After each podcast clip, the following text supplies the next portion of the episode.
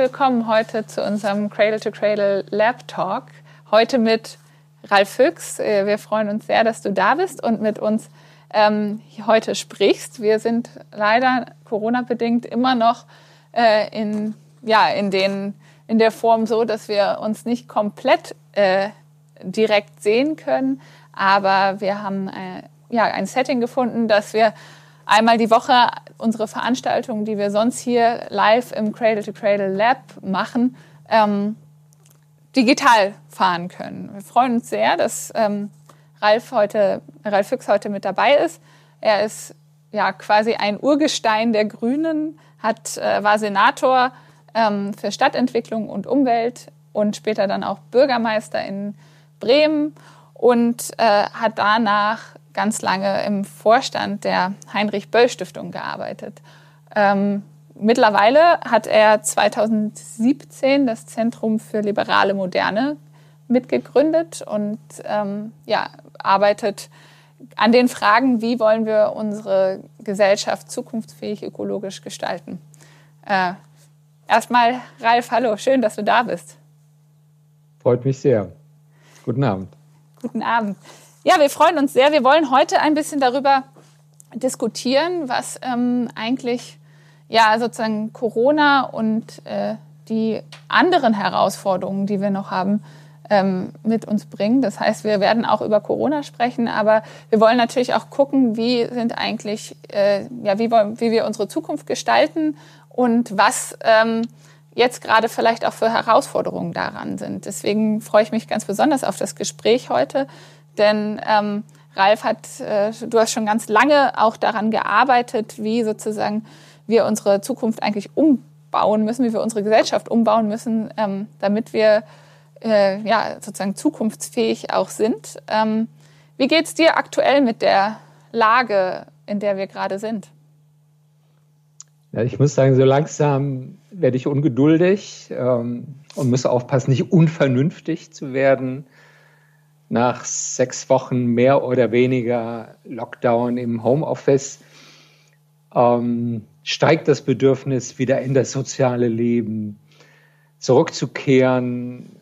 Das Team mit den Kolleginnen und Kollegen bei uns im Zentrum Liberale Moderne, aber auch mal wieder Theater oder ins Restaurant und natürlich auch meine Enkelkinder äh, wiederzusehen. Ähm, das ist schon eine ziemlich harte Durststrecke.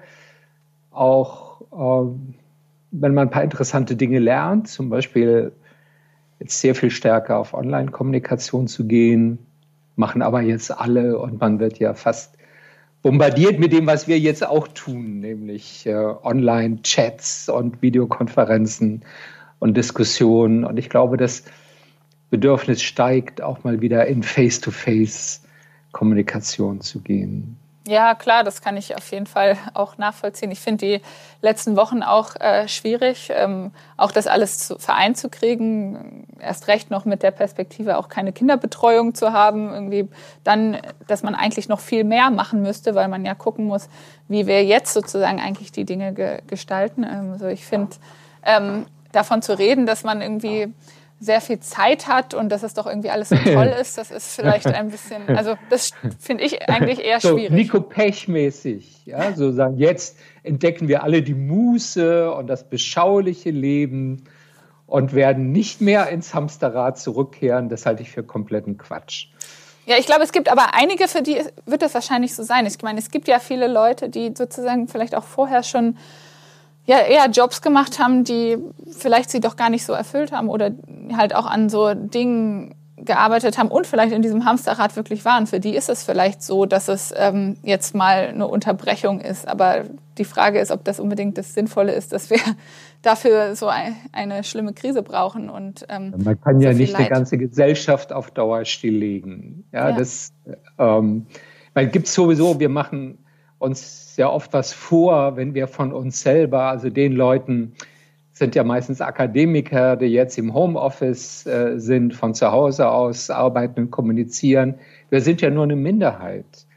Ja, es sind etwa 40 Prozent der Erwerbstätigen, die jetzt äh, im, im Homeoffice waren in den letzten Wochen. Das heißt, die Mehrheit die geht nach wie vor arbeiten jeden Tag, weil sie diesen Laden irgendwie im Laufen halten müssen. Da sind ja nicht nur die Leute in den Krankenhäusern oder in den Elektrizitätswerken, das ist der ganze Einzelhandel, ähm, das sind Fabriken, die weiter arbeiten äh, und die, die Lebensmittel und die Güter für uns äh, produzieren, die wir weiter brauchen. Das sind die ganzen Leute im Logistikgewerbe, in der Spedition. Es ist ein Wunder, dass äh, nach sechs, sieben Wochen es praktisch keine äh, Knappheiten gibt an seinen Gütern und äh, das sind Millionen und Außer Millionen. Klopapier, ne? ja, auch das nicht. nur wenn wir alle so verrückt sind, Hamsterkäufe zu machen, dann gibt es kurzfristig mal Knappheiten. Ja. Das heißt, das sind Millionen von Millionen Leuten, die, die ähm, äh, weiterarbeiten äh, wie bisher und die auch ein sehr viel höheres Risiko eingehen äh, als wir, weil sie natürlich sehr viel mehr soziale Kontakte haben. Ja, ja, also ich äh, erlebe das an ganz vielen Stellen. Ich finde auch, was ich interessant finde, ist so ein bisschen das Thema, ähm, dass sozusagen jetzt ganz viel aufkommt, äh, ja, wieder so eine Generationsfrage. Die haben wir gerade auch gehabt, äh, sozusagen in dieser Klimadiskussion. Also ganz viele, die sagen, ja, ihr klaut uns ähm, unsere Zukunft wo man sagen muss, es gibt auch viele Menschen Und wie ihr dich. wollt uns jetzt loswerden. Genau, sozusagen. Also das, wo man sozusagen da ankommt und wieder darüber spricht, ja, wenn wir jetzt uns nicht um diese Krise kümmern, dann ähm, kümmern wir uns nicht um die alten Menschen. Und wenn wir uns nicht um die Klimakrise kümmern, dann ähm, kümmern wir uns nicht um die Enkel sozusagen. Und ich finde das ganz schwierig, dass wir in so eine ja, schon wieder in so einen Generationskonflikt reingehen, ja. statt sozusagen gemeinsam äh, zu gucken, wie wir eigentlich unsere Zukunft gestalten wollen. Also, wenn ich mal in erster Person, also aus meiner persönlichen Biografie rede, ich bin so seit den 70er Jahren aktiv in der Umweltbewegung, äh, ganz unterschiedlichen Rollen auf der Straße äh, gegen AKWs äh, bis hin zu Regierungsfunktionen in diesem Mini-Stadtstaat Bremen ähm, oder in der sagen Heinrich-Böll-Stiftung. Also ich finde das mit diesem ihr habt versagt als Generation also ziemlich Quatsch. Ähm, und umgekehrt will ich jetzt keine Sonderbehandlung äh, in der Corona-Krise im Sinne von, naja, wir äh, müssen jetzt Rücksicht auf die Älteren nehmen. Ich kann schon ganz gut selbst auf mich aufpassen und Verantwortung übernehmen. Ähm, also ich verstehe, dass es eine andere Perspektive von Jüngeren gibt, ähm, die vielleicht noch wirklich dramatische Auswirkungen der Klimakrise erleben werden. Aber äh, dieser Generationenkampf führt uns überhaupt nicht weiter. Ja, und wir sind natürlich irgendwie auch, also ich frage halt auch mich, ob das nicht dann trotzdem so eine Ego-Perspektive ist, weil sozusagen es geht ja nicht nur um mein meine Zukunft oder sozusagen um mhm. deine Enkel, sondern wir müssen uns das ja eigentlich auch viel globaler angucken. Also ich meine, gerade wenn man sich sowas anguckt wie die Krise jetzt, dann sieht man, dass es ein globales Thema ist und wie viele Menschen weltweit auch an diesen Folgen ähm, auch ja, dieser unterschiedlichen Krisen leiden werden und wie viel Leid dadurch entsteht. Ja. es gibt ja viel Kritik jetzt wieder an der Globalisierung oder sagen wir diejenigen, die schon immer kritisch gegenüber der Globalisierung waren und sie für ein Übel gehalten haben, die sehen sich jetzt bestätigt. Ich würde umgekehrt sagen, wir erleben jetzt wieder, dass wir doch viel stärker als in früheren Zeiten eine Weltgesellschaft sind, ja, die mit einer sehr ähm, hohen gemeinsamen Wahrnehmung, was passiert in äh, China, was passiert in Brasilien, was passiert in Afrika, äh, was passiert in anderen europäischen Ländern. Wir sind sehr viel stärker zusammengerückt und gleichzeitig ist äh, diese Art von globaler Vernetzung und globaler Kooperation jetzt auch, ich würde sagen, ein Segen, weil die Entwicklung etwa von Medikamenten und von Impfstoffen gegen Covid-19 geht natürlich sehr viel schneller in globaler Kooperation. Ja, wir lernen sehr viel schneller von unseren Erfahrungen. Zum Beispiel, was macht heute, was macht Südkorea äh, besser als wir? Was macht Taiwan äh, besser sagen als wir? Also ich empfinde nach wie vor, dass die Globalisierung ein großer, auch zivilisatorischer Fortschritt ist, nicht nur für Milliarden Menschen mehr Wohlstand äh, dann gebracht hat. Und man sollte sehr vorsichtig sein, jetzt das Kind mit dem Bade auszuschütten und zu sagen, die Globalisierung hat uns Covid-19 äh, gebracht und jetzt müssen wir aus ihr aussteigen. Das halte ich erstens für völlig irreal und äh, zweitens auch nicht für eine progressive Vision, sondern müssen uns eher überlegen, wie wir Globalisierung krisenfester gestalten können und verhindern können, dass ähm, wir in eine richtige Krise des Multilateralismus rutschen. Das ist ja heute die große Gefahr. Die Renationalisierung, selbst innerhalb Europas, ja, dass alle äh, nur noch auf die eigene Nation äh, fixiert sind als äh, Rückversicherung, dass die Grenzen wieder dicht gemacht werden. Ähm, also nicht die Globalisierung, sondern die Deglobalisierung und die, die, die Rückkehr des Nationalismus. Das ist äh, heute die große Bedrohung. Naja, und das ist sozusagen vielleicht auch die Frage der Resilienz dann und wie wir eine, eine, ja, ein Wirtschaftssystem erreichen, was sozusagen auch eine stärkere Resilienz ja, bringt, oder? Also es ist, wird sicher so sein. Ich glaube, das äh, kann man heute schon voraussagen, ohne im Kaffeesatz zu lesen dass bestimmte sicherheitsrelevante Güter, also etwa medizinische Schutzausrüstung, äh, wieder verstärkt äh, in Europa produziert werden wird, ja, dass wir uns nicht komplett abhängig machen können äh, von China, das heute einen großen Teil dieser Ausrüstung produziert, dass also die Frage der Arbeitsteilung nicht nur nach wirtschaftlichen Gesichtspunkten künftig äh, entschieden wird, sondern auch nach, wie du sagst, Resilienz oder man könnte auch sagen Krisenvorsorge. Mhm. Ähm, aber das wird sicher nicht dazu führen, dass, ähm, wenn es um industrielle Massenproduktion geht oder auch wenn es um äh, Tourismus äh, geht, äh, wir wieder uns weitgehend auf äh, das Nationale und auch nicht nur auf das Europäische zurückziehen werden. Ja, wir, wir sind jetzt schon mitten im Gespräch. Ähm, ich gebe nur noch mal auch an euch vor den Bildschirmen zu Hause. Äh, natürlich, wir wollen gerne auch mit euch diskutieren und äh, nicht nur unter uns. Deswegen nutzen wir ähm, ja immer das Tool Slido, wo ihr uns Fragen stellen könnt. Also unter sli.do ähm, könnt ihr unter dem Eventcode LabTalk ähm, uns Fragen stellen, hier an Ralf, auch an mich. Und wir werden gleich dann auch darauf zurückkommen und ähm, ja, mit, euren, mit euch diskutieren. Ähm, also nutzt das gerne, das Tool. Ähm, ja, wir sind sozusagen schon gerade mega eingestiegen und auch in die Frage, was, was können wir irgendwie lernen oder was, was, was sind vielleicht auch Schwierigkeiten gerade. Ähm, es gibt viele, die sagen, wir können jetzt aus Corona lernen für zukünftige Krisen. Du, ich habe sozusagen, bist da so ein bisschen skeptisch. Wie, wie ist da deine äh, Meinung zu? Vielfältig. Also erstens glaube ich wohl, und wir werden ja dumm, es nicht zu tun, dass man aus dieser Krise auch bestimmte Lernerfahrungen ziehen kann und muss. Über eine haben wir schon gesprochen.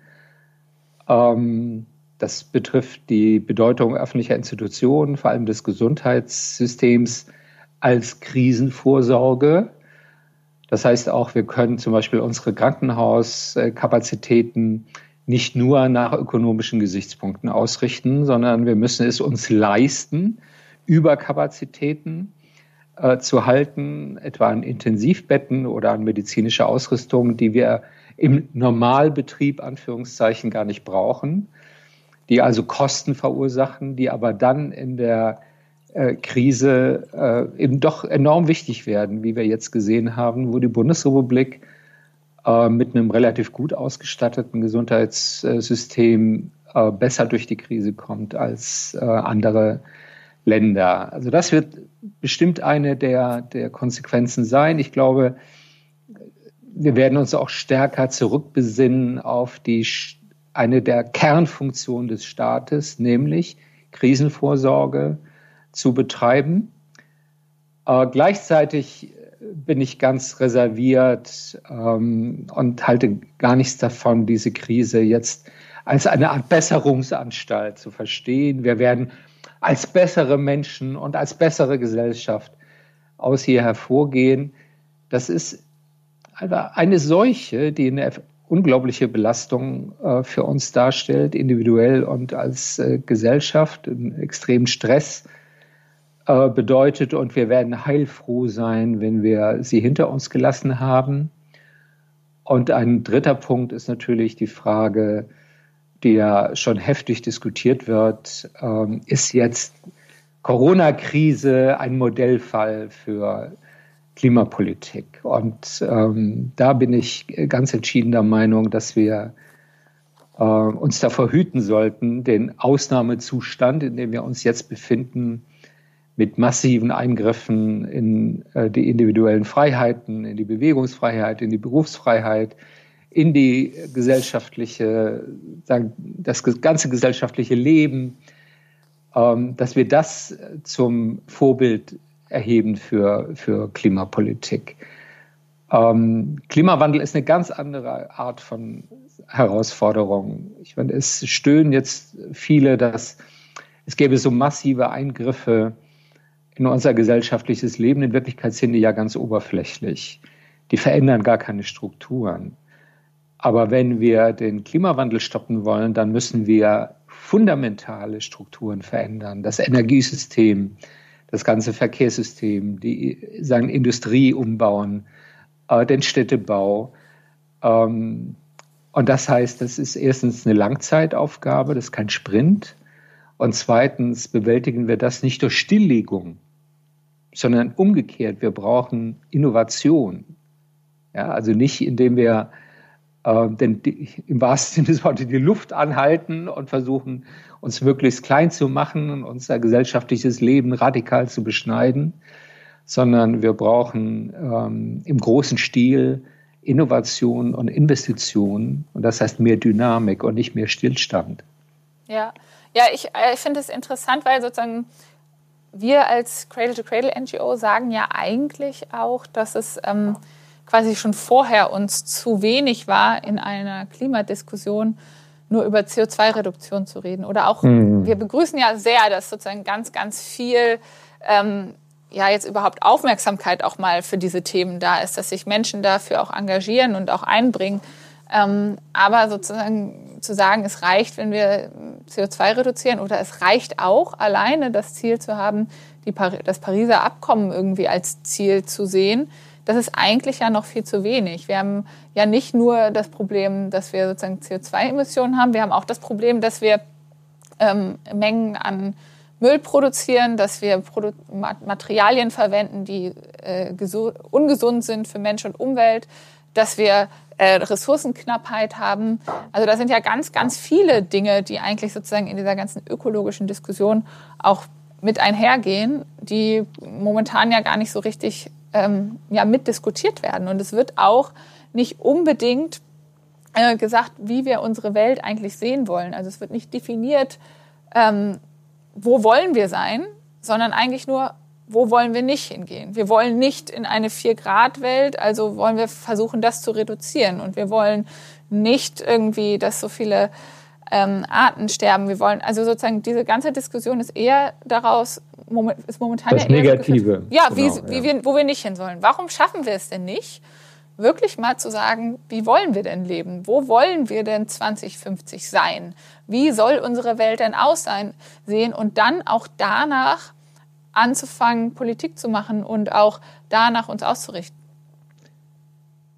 Das ist eine interessante Frage. Ähm, ich glaube, es wird wirklich sehr kompliziert, äh, wenn nicht unmöglich, darauf eine gemeinsame Antwort zu finden, wenn man die Frage so stellt, wie wollen wir leben?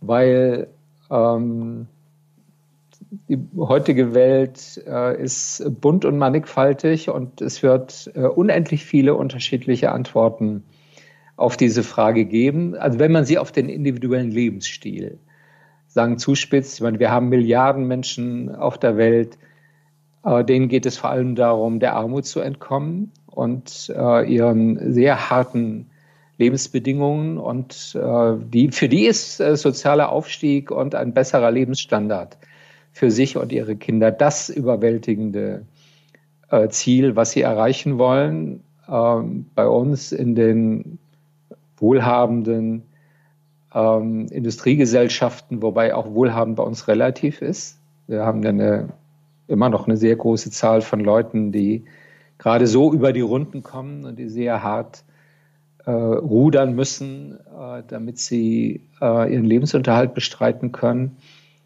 Also ich glaube, Lebensstile werden und sollten auch künftig vielfältig sein. Also jeder soll nach seiner Fasson äh, leben können und äh, soll seine individuelle Idee von Glück nachverfolgen können. Aber wir müssen uns auch ein paar gesellschaftliche Normen und Standards äh, verständigen. Und dazu gehört natürlich, dass wir ähm, die planetaren Grenzen äh, tunlichst nicht überschreiten sollten. Das heißt, dass wir äh, unsere Produktion und Konsum ähm, innerhalb ähm, der ökologischen Bedingungen äh, ausrichten.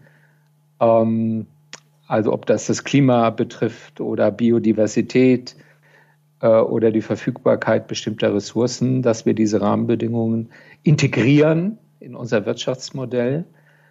Ähm, dazu gehören bestimmte äh, Standards von Chancen- und Verteilungsgerechtigkeit, über die wir uns gesellschaftlich verständigen äh, müssen. Was bedeutet für uns Fairness?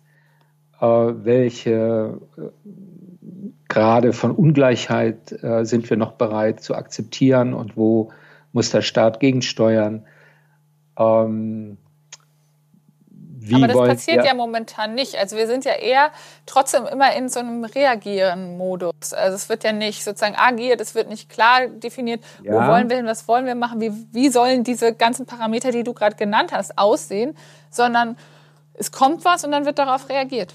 Ich glaube, dass eine der großen Probleme ist, äh, dass uns, ich sage jetzt mal in einem großen Wir, äh, denen, die sich so als äh, der progressive Teil der Gesellschaft äh, verstehen, ähm, sind tatsächlich die Zukunftsideen weitgehend abhandengekommen oder ein bisschen präziser, wir haben keine Vorstellung von Fortschritt mehr.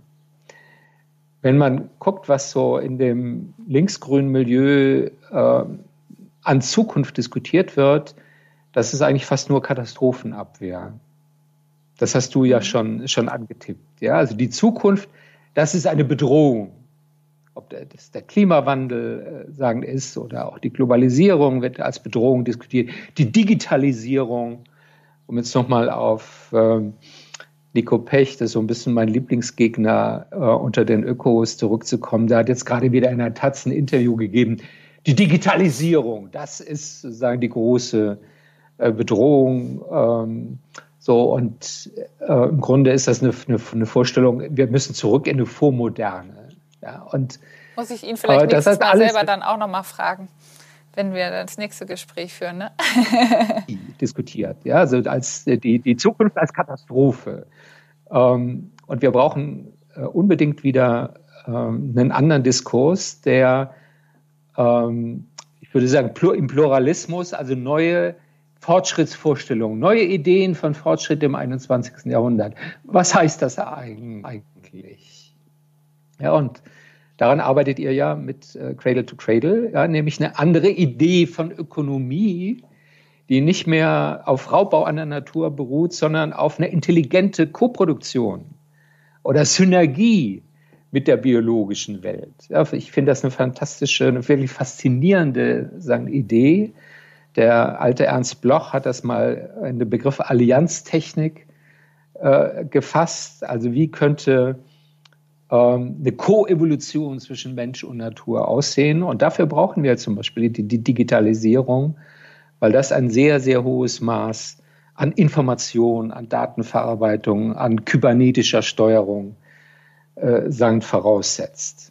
Ja, also dass wir vielleicht äh, für alle, die sozusagen noch gar nicht so die Cradle-to-Cradle-Experten sind und äh, nur zufällig eingeschaltet haben, ähm, ja, Ralf hat es kurz äh, angesprochen, zu sagen, ja, wie soll unsere Wirtschaft eigentlich aussehen? Und wir sehen es ja so, dass wir sagen, naja, wir können einen positiven Fußabdruck hinterlassen. Wir können gerade mehr als nur weniger schlecht sein. Und wir können Produkte von genau. vornherein so designen, dass sie gut sind für Mensch und Umwelt und in Kreisläufe gehen. Und wenn genau. ihr sozusagen wir da. Frage, wie schaden wir der Natur nicht so sehr zu überlegen, äh, wie könnte eine Produktionsweise aussehen, die, äh, wie du so schön sagst, sowohl gut für die Natur wie für die Menschen ist. Ja, und also alle, die da gerne von euch dazu noch mehr erfahren wollt, ihr könnt auch gerne uns auf Social Media, Twitter, Facebook, Instagram folgen und auch unsere anderen Lab-Talks angucken. Da kann man auf jeden Fall auch noch mehr dazu erfahren, was das eigentlich heißt. Oder wir haben auch ähm,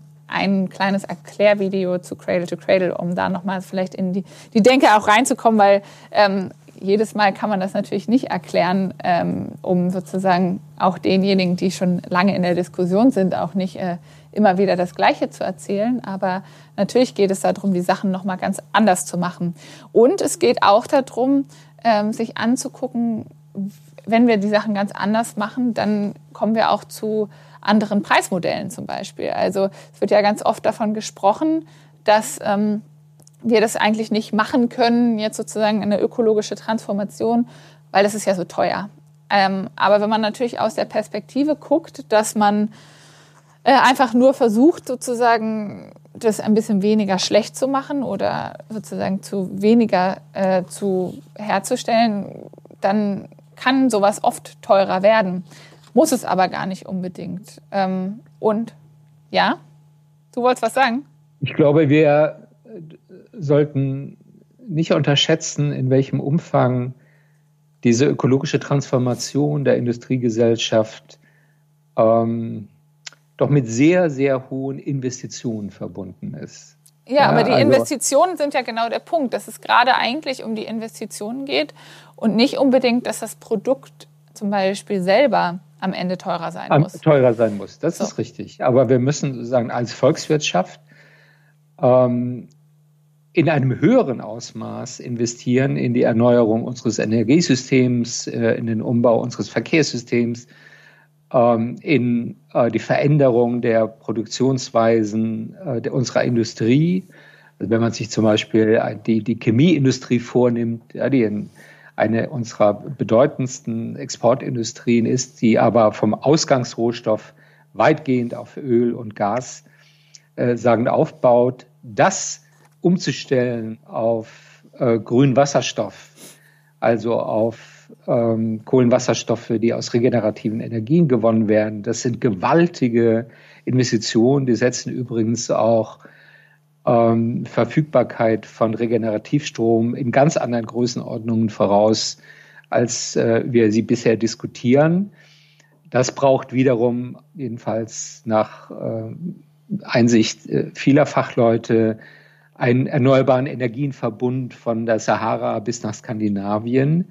Also das sind schon. Das sind riesige Investitionen, die wir riesige brauchen, auf jeden Fall. Strukturveränderungen. Ja, und ich äh, reite auch immer deshalb äh, darauf herum, weil unsere Freunde von der Degrowth-Fraktion ähm, das vollkommen unterschätzen, äh, in welchem Umfang ähm, wir investieren müssen in der Erneuerung der Industriegesellschaft und in einer schrumpfenden Ökonomie geht leider auch das Innovations- und Investitionstempo zurück. Das ist gerade das Gegenteil von dem, was wir eigentlich äh, brauchen. Mal abgesehen davon, dass äh, Schrumpfen per se auch keine besonders attraktive äh, Vorstellung äh, ist. Das hat ja Konsequenzen bis in die Finanzierung des Gesundheitssystems oder des Sozialstaats oder äh, des Bildungssystems und der Kultur, die man alle nicht mitdenkt oder über die man äh, tunlichst nicht redet. Und Aber mir gefällt auch an eurem Projekt, dass das so eine dynamische Komponente hat. Ja, so eine ähm, neue Idee von äh, Fortschritt, äh, von Modernität. Also nicht, wir müssen zurück in irgendeine Vergangenheit, sondern wir müssen einen großen Sprung machen ähm, in eine ökologische Ökonomie. Und äh, das ist äh, wirklich ein großer Aufbruch.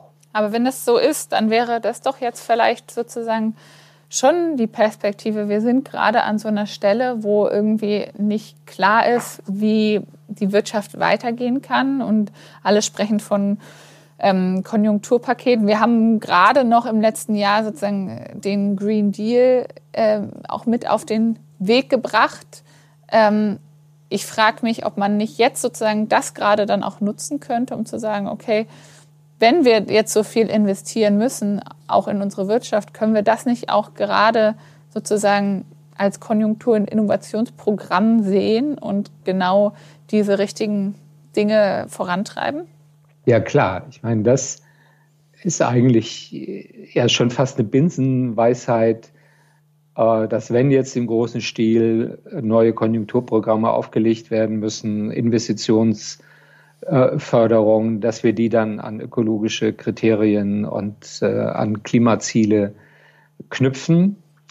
Äh, ich würde nur ein bisschen Wasser in den euphorischen Wein schütten, ähm, was die Ausgangsbedingungen angeht, aus denen wir, mit denen wir aus dieser Krise herauskommen. Ja, wir werden mit einer gewaltigen Steigerung der Staatsverschuldung aus der Krise äh, gehen, aus der Covid-19-Pandemie. Äh, ähm, viele der Unternehmen werden mit Verlusten aus der Krise herauskommen. Die werden ihre Reserven weitgehend aufgebraucht äh, haben die sie eigentlich ja aber brauchen für die Investitionen und Innovationen, von denen wir sprechen. Und auch viele private Haushalte werden gebeutelt sein, also Leute, die lange in Kurzarbeit äh, sind oder die jetzt vielleicht sogar arbeitslos werden, Selbstständige, die ihren äh, Betrieb aufgeben müssen. Das heißt, auch die private Kaufkraft wird unter dieser Krise leiden.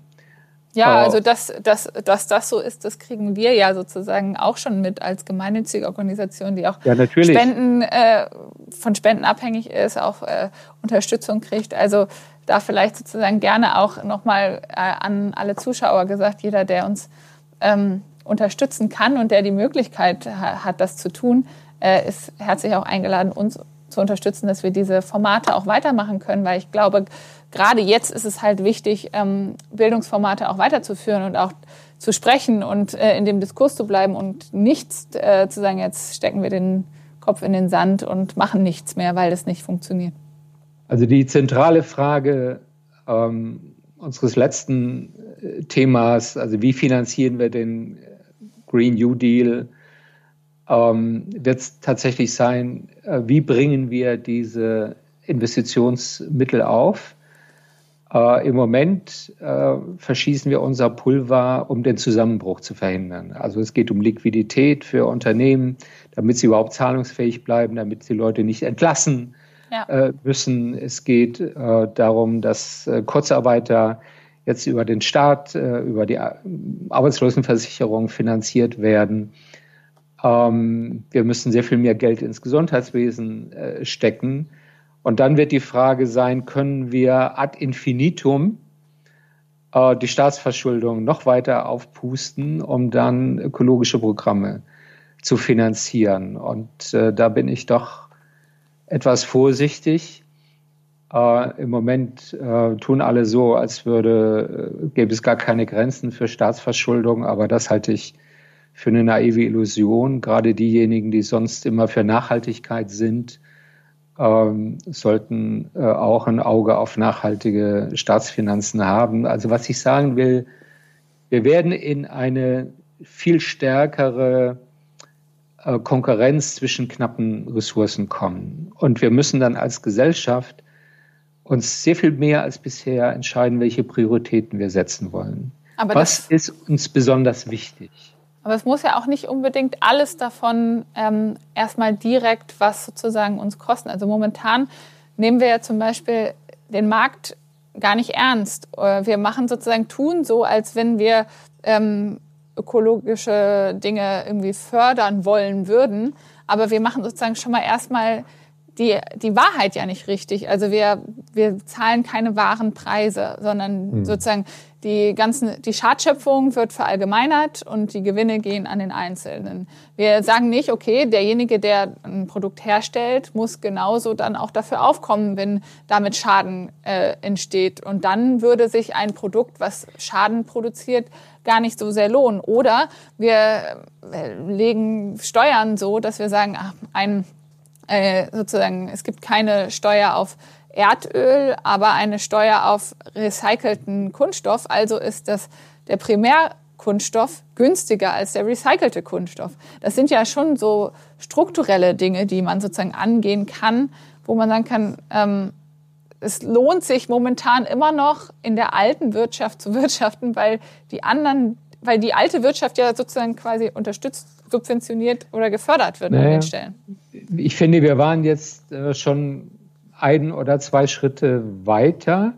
Mhm. Man kann sagen, das geht zu langsam, das ist ja auch richtig, aber die, die Richtung, die wir eingeschlagen haben, jetzt so in den letzten zwei, drei Jahren, war schon ein Fortschritt, also vor allem mit der Erweiterung äh, des ähm, CO2-Handelssystems und ähm, der Bepreisung äh, von, des CO2-Gehalts von Gütern ähm, das war ein Einstieg.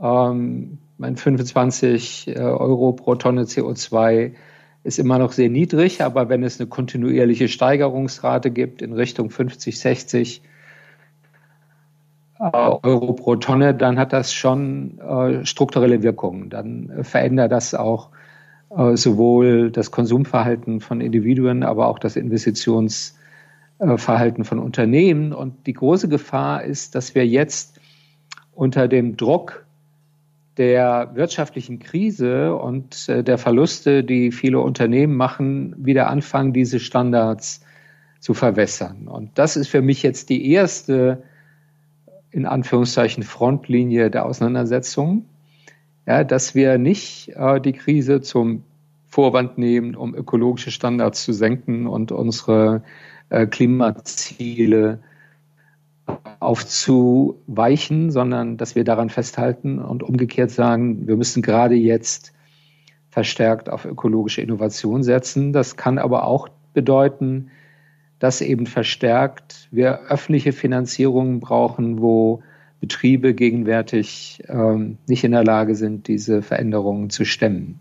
Ja, ja, und natürlich ist es auch eine Frage, dass man nicht einfach sagen kann, diese ganzen ähm, Unternehmen, die vielleicht sozusagen in Anführungszeichen noch zur alten Wirtschaft gehören, jetzt einfach äh, von heute auf morgen bankrott gehen zu lassen. Und die Man kann sie nicht einfach abschreiben. Ja. ja.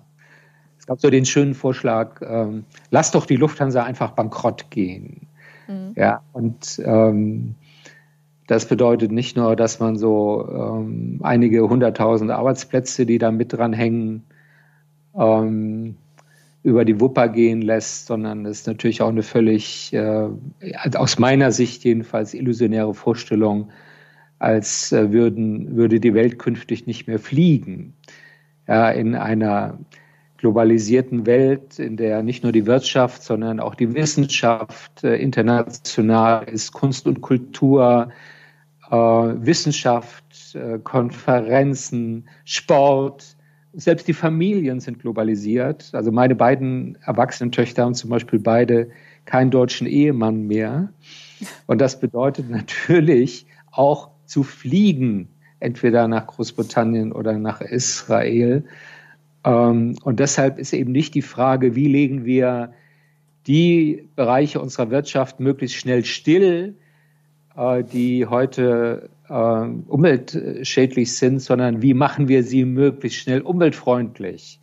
Ja. Und wie kommen wir zu nachhaltigem Fliegen? Und äh, das ähm, ist keine Fata Morgana. Wir wissen im Prinzip, wie das geht über ähm, synthetische Kraftstoffe, die aus äh, erneuerbaren Strom gewonnen werden. Das setzt nur einen enormen Kraftakt voraus und den müssen wir jetzt angehen, gerade jetzt in der Krise. Und den müssen wir halt komplett durchdenken, natürlich auch bis zum Ende. Ne? Wenn wir dann die Erneuerbaren sozusagen auch nicht äh, kreislauffähig herstellen, dann ist das genau ja, das Problem. Also sozusagen an den Stellen das ganz ähm, durchzudenken und halt auch nicht so immer einen Schritt irgendwie im Alten nach vorne zu gehen. Um Klar, Solaranlagen sollten keinen giftigen Schrott hinterlassen, ja. wenn sie ausgedient haben. Ja.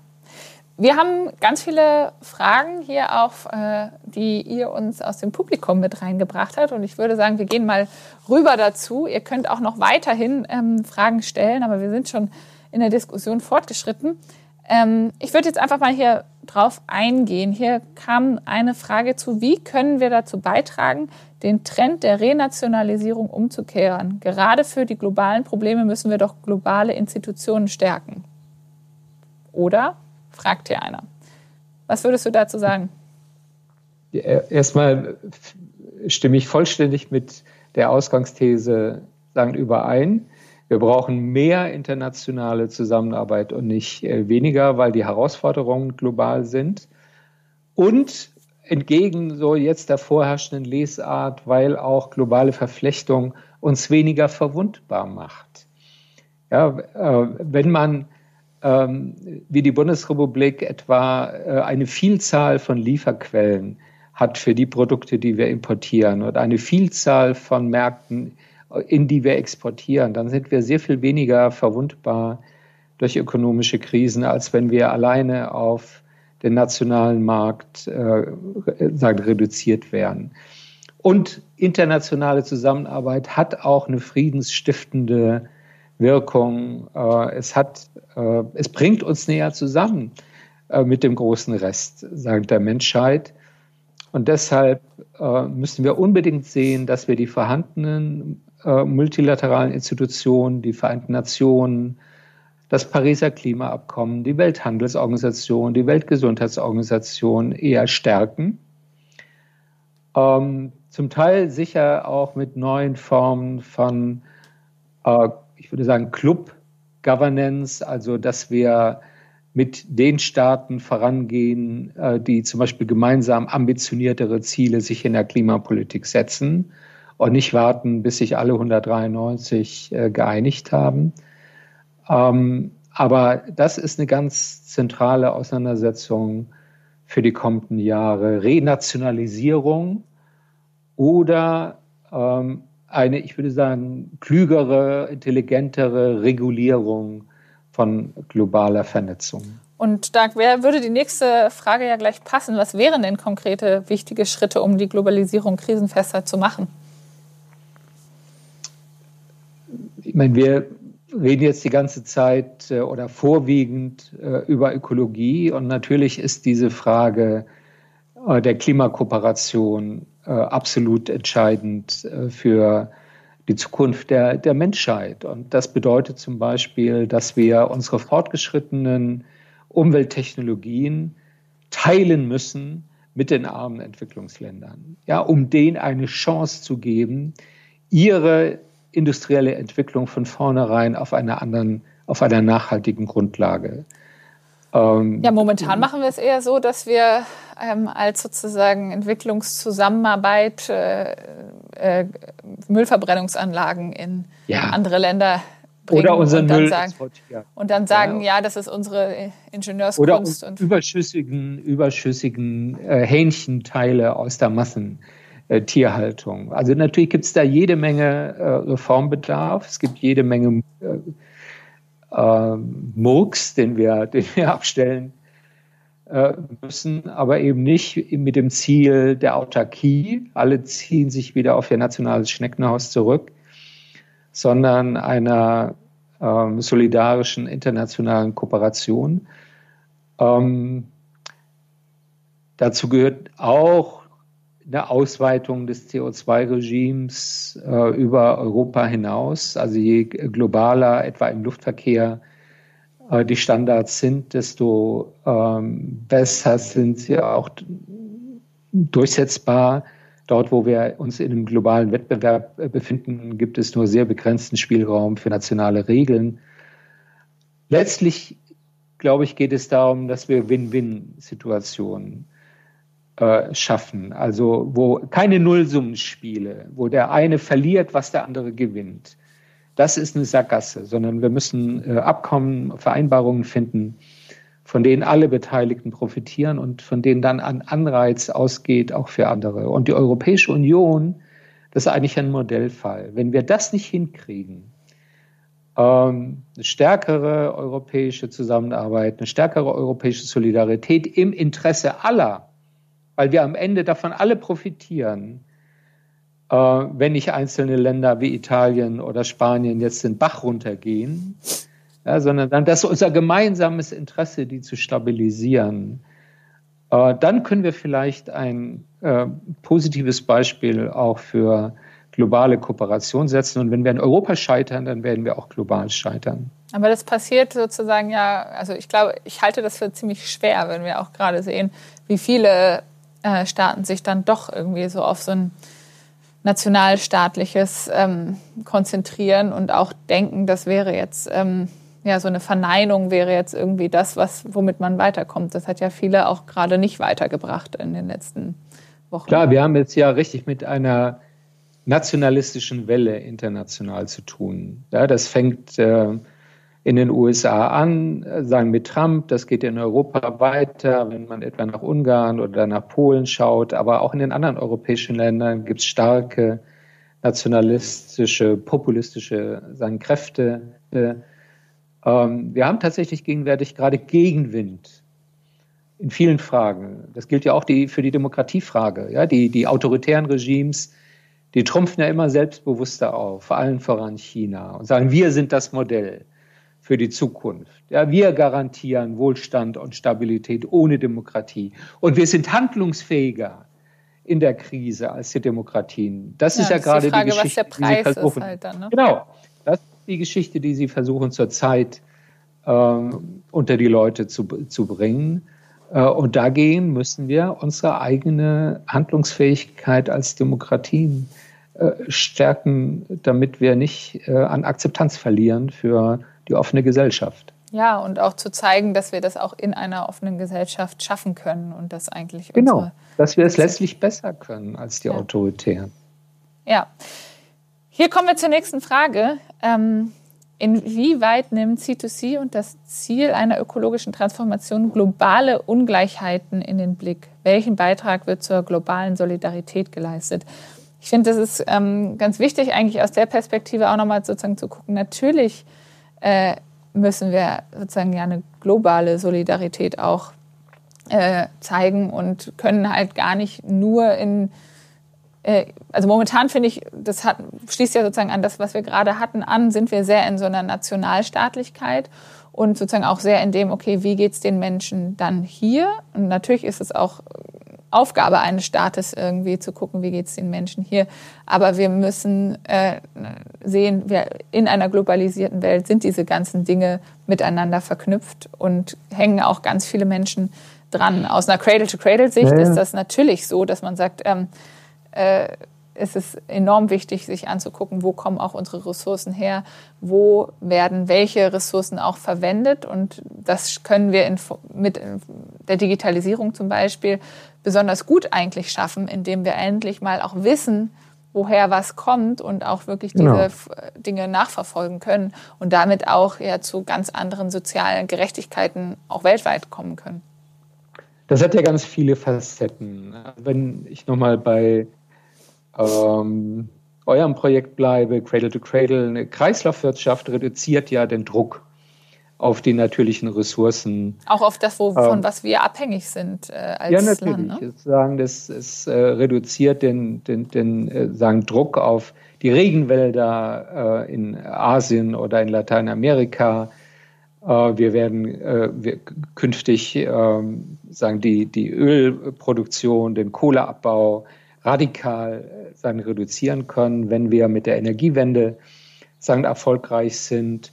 Und gleichzeitig äh, entwickeln wir damit äh, Technologien wie Solar- und Windenergie, die dezentral einsetzbar sind äh, in den Entwicklungsländern, ähm, die also einen sehr starken äh, lokalen äh, Effekt haben für lokale Wertschöpfung oder angefangen damit, dass überhaupt zum Beispiel Kühlung äh, in, in Bauerndörfern möglich ist und damit die Ernte nicht äh, schnell verfault. äh, oder Medikamente gekühlt werden können.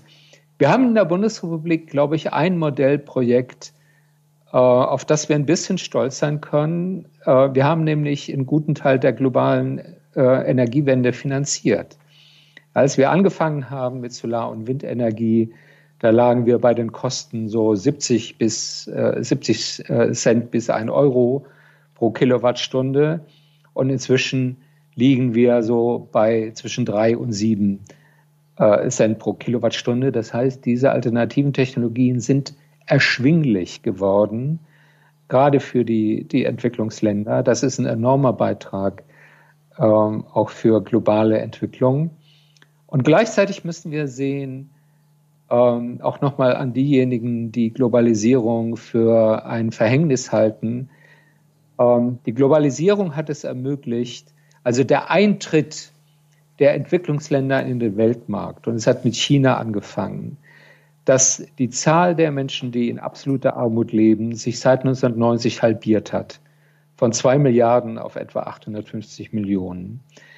Das Bildungsniveau ist unglaublich gestiegen, die Lebenserwartung ist gestiegen, die Kindersterblichkeit ist zurückgegangen.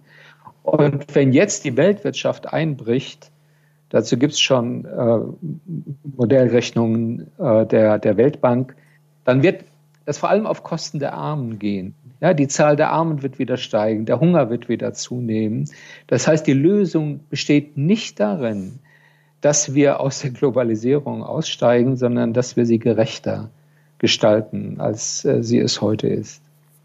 Und da ist sozusagen eigentlich die Frage, die jetzt noch kommt, auch schließt da so ein bisschen an, weil sozusagen du hast ja auch von Fortschritt gesprochen ähm, und auch dem, dass wir sozusagen uns, äh, dass diese Technologien uns auch ganz viel gebracht haben oder dass wir jetzt schon viel geschafft haben.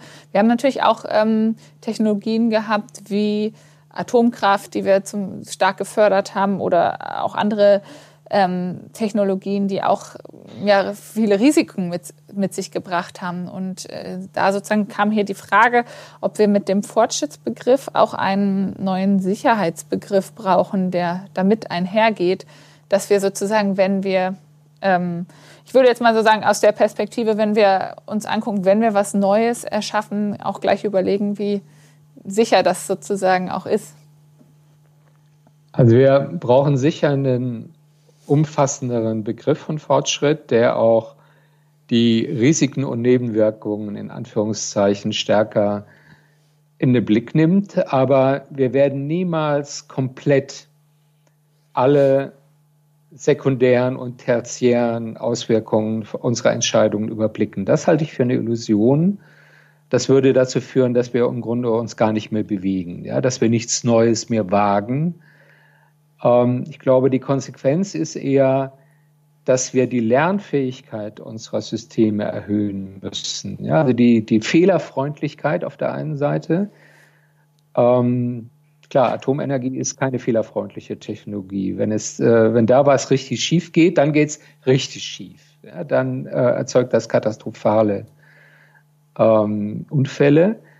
Äh, insofern ist das ähm, tatsächlich ähm, sagen eher ein abschreckendes Beispiel.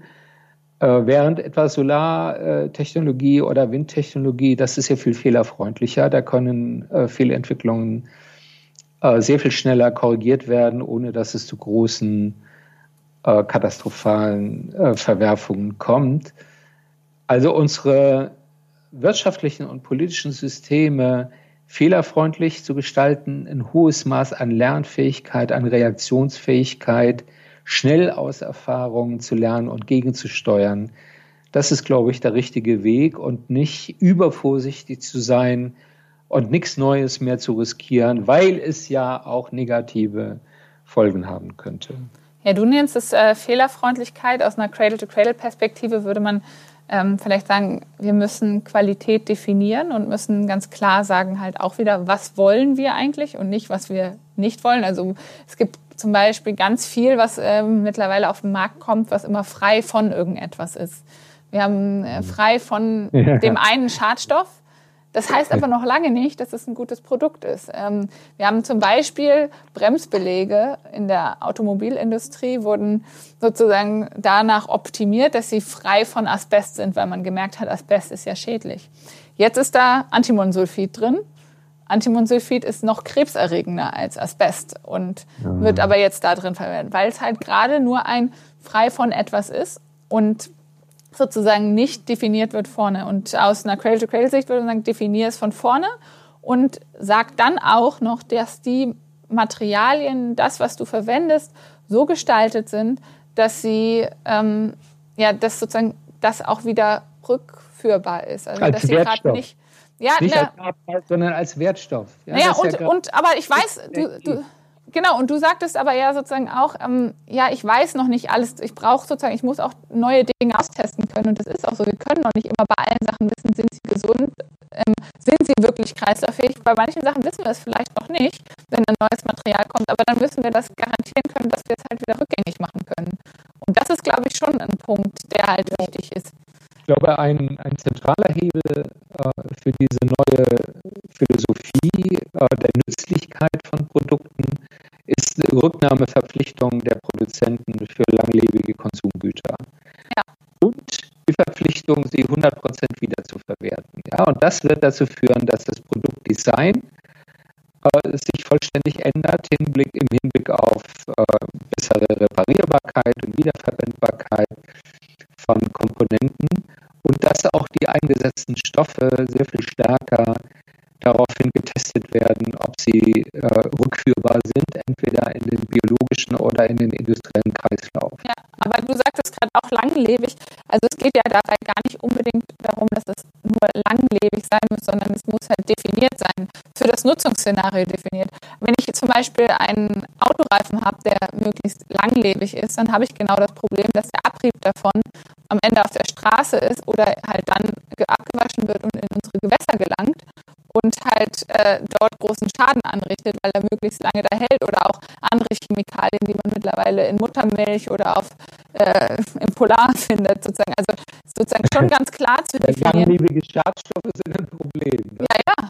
Weil wir reden ja gerade darüber, dass wir Schadstoffe durch ähm, wiederverwendbare Stoffe ersetzen, die also für den biologischen oder für den menschlichen sagen, Organismus äh, Design sind. Oder sogar besser gesund sind. Genau, aber deswegen halt von vornherein das zu designen und halt nicht nur in der Rhetorik äh, oder in der Diskussion oder in der Denkweise so zu bleiben, dass man denkt, ähm, es würde reichen, wenn alles jetzt ähm, lang hält oder langlebig wird, weil der Autoreifen zum Beispiel, der lange hält, ist momentan eher deutlich schädlicher als den Autoreifen, den es vor ein paar Jahren noch gab, der sozusagen einen gröberen Abrieb hatte, aber dafür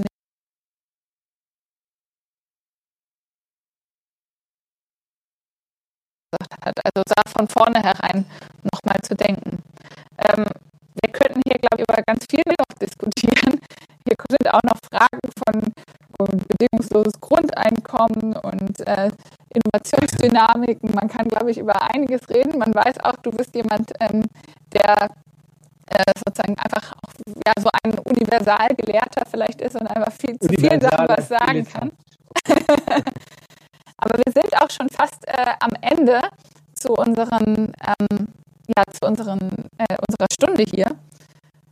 Deswegen wäre jetzt sozusagen noch ähm, ja, die Frage vielleicht äh, an dich auch nochmal. Wir sind ja gerade in Corona-Zeiten und haben damit auch ähm, die Schwierigkeit, jetzt vielleicht diese Transformation mit voranzubringen. Würdest du sagen, es hält uns eher auf, dass wir äh, ja in dieser Zeit gerade sind und was müssen wir dafür tun, um ähm, nicht aufzuhalten?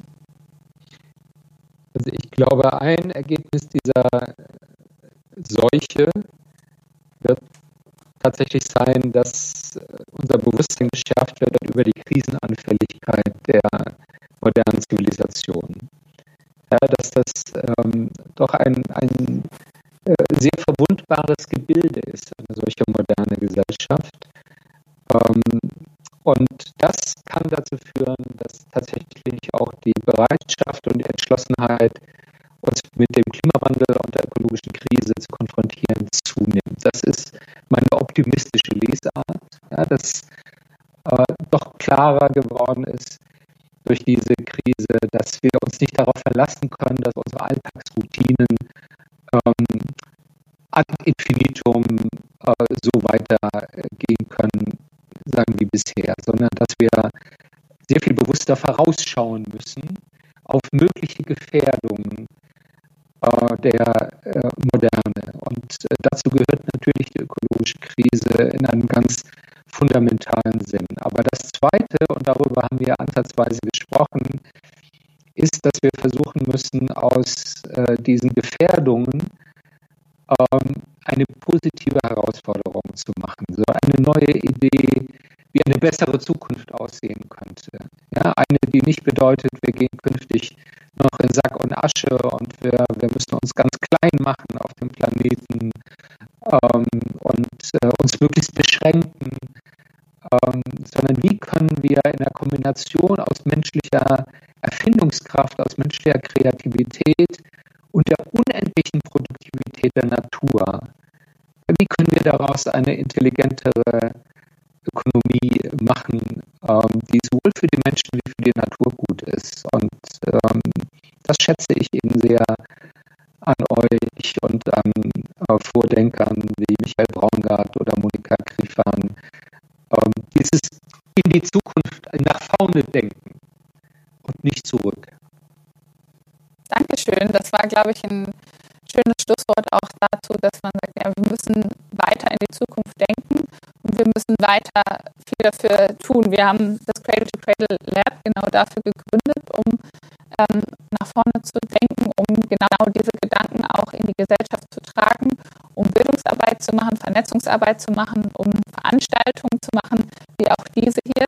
Ähm, wir würden uns freuen über jeden, der uns dabei auch unterstützt und uns ähm, mit einer Spende zum Beispiel unterstützt, aber vielleicht auch aktiv wird. Wir haben über 700 Ehrenamtliche, die bei uns aktiv sind in ganz Deutschland, äh, Österreich und der Schweiz und die ja sozusagen gerne ähm, auch sich freuen, wenn Leute mitmachen vor Ort und vor Ort ihre die Themen auch mit einbringen und ähm, platzieren. Und ihr könnt uns auf äh, Instagram, auf Twitter, auf allen anderen Social Media Kanälen folgen und auch mit uns da weiter diskutieren und im Austausch bleiben. Ich freue mich erstmal, dass du da warst. Vielen Dank ähm, dir und vielen Dank für das Gespräch mit dir. Äh, ich glaube, wir hätten noch lange weiter diskutieren können, ja. aber das ist ja, äh, zeigt ja auch, dass wirklich viel ja, Diskussionsstoff auch da ist und dass ähm, auch viel zu tun ist. Und äh, wir natürlich uns über jeden freuen, der auch Lust hat, sich mit einzubringen und mit zu engagieren. Und deswegen auch vielen Dank für dein jahrelanges Engagement dafür, wo wir ja auch mit ansetzen. Ohne das wäre ähm, ja vielleicht auch das, was wir gerade hier machen, gar nicht so möglich gewesen. Also vielen Dank an dich und äh, euch einen schönen Abend und äh, bis bald. Es gibt noch ganz viele weitere Laptalks jeden ähm, jeden Donnerstag könnt ihr einen weiteren Laptop hier bei uns angucken. Ähm, das heißt, schaltet doch nächste Woche einfach wieder ein. Dankeschön und tschüss. Vielen Dank. Tschüss.